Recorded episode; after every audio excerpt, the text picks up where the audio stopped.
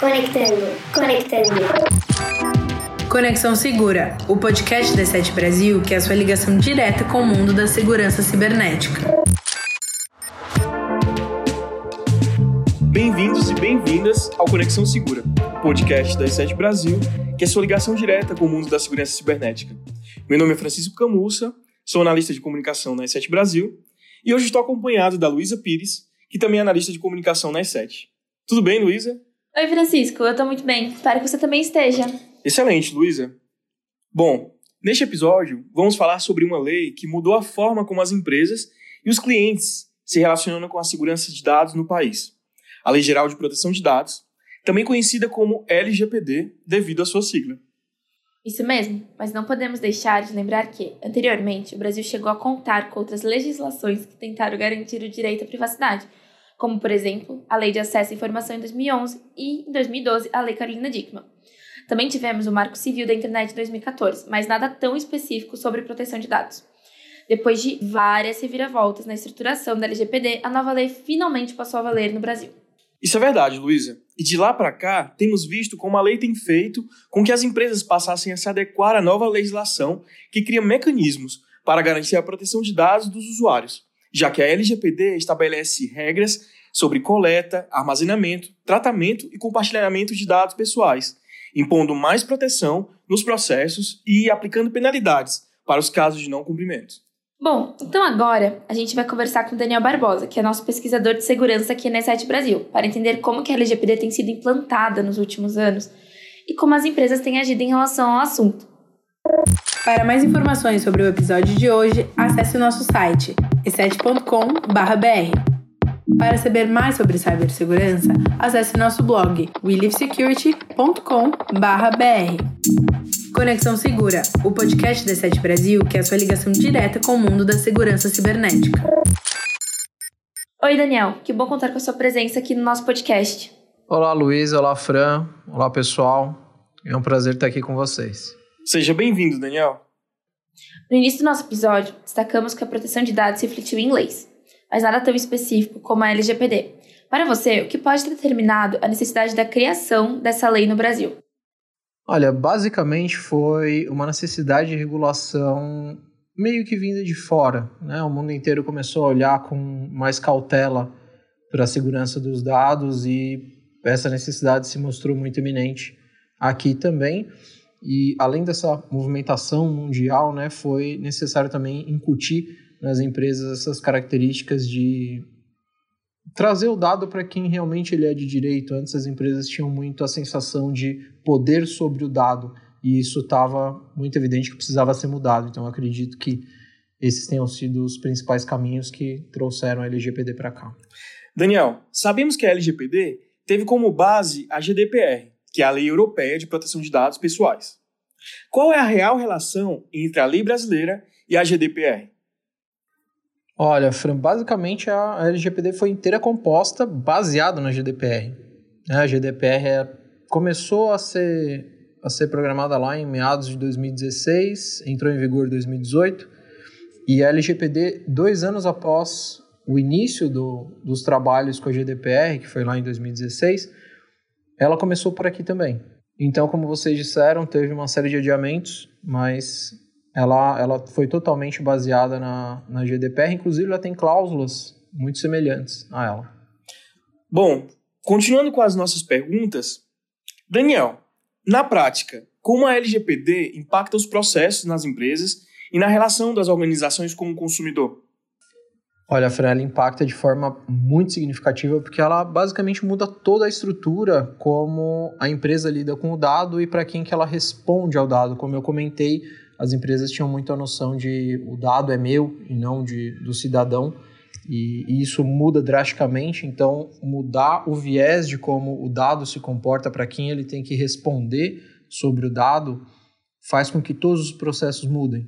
Né? Como as empresas vão precisar responder às solicitações tanto vindas dos usuários como vindas do órgão regulador, que no caso é a NPD, ela precisa adequar todos os processos para que isso fique viável perante esse, essas duas frentes e não tratar o dado de forma isolada como era antigamente.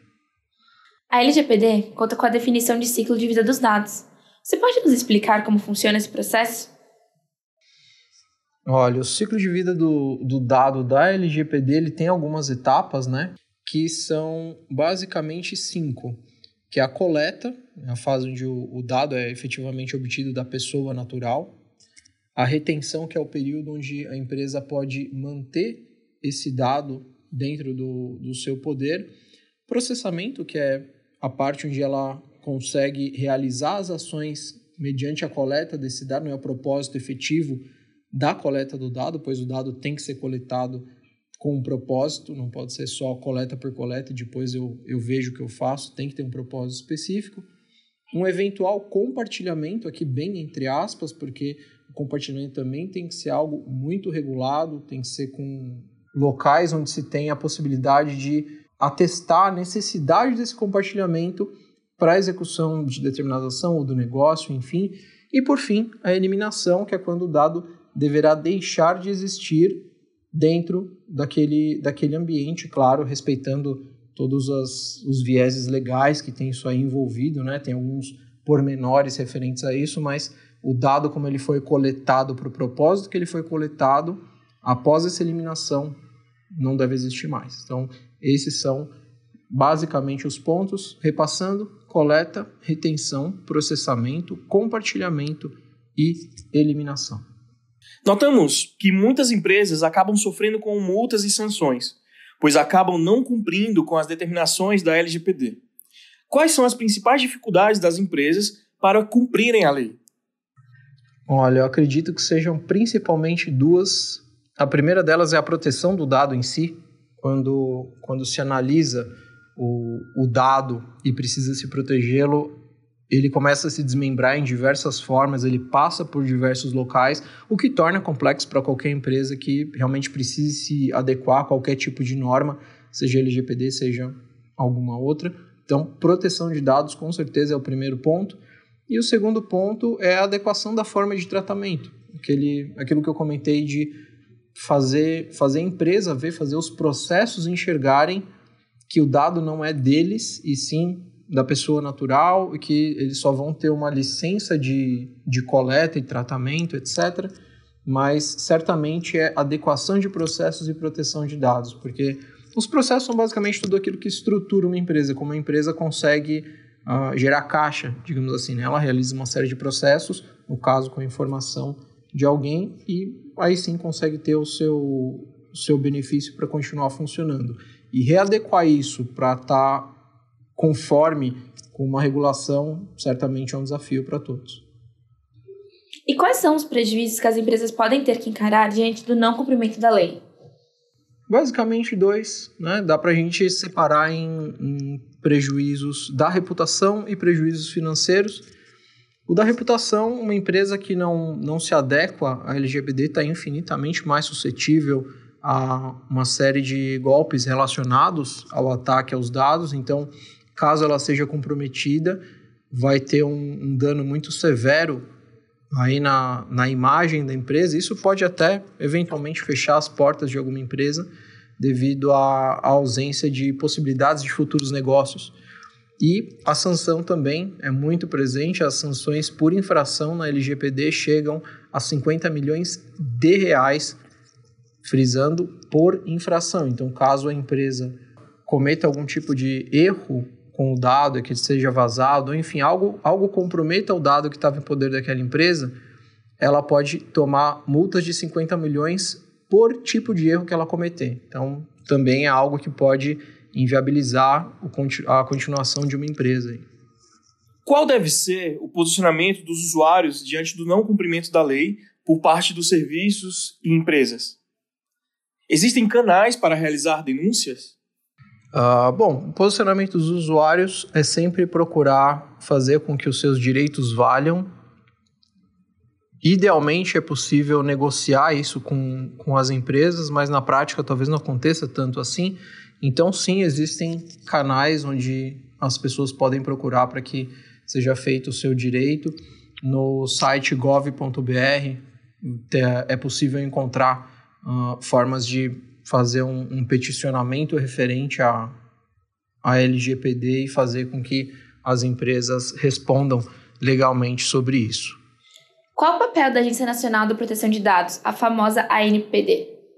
Basicamente, a ANPD é a responsável por aplicar essas sanções que eu havia comentado, 50 milhões por infração. É a ANPD que vai ser responsável por, por aplicar ela. Ela também vai fazer auditoria nas empresas para garantir que elas estejam em conformidade com tudo que a lei prevê, seja o que ela prevê atualmente ou futuras mudanças e garantir que empresas que coletem dados de pessoas naturais, aqui do Brasil, é claro, sejam as empresas brasileiras ou não, pois se elas coletam informações de pessoas naturais do Brasil, elas também têm que estar em conformidade com essa lei.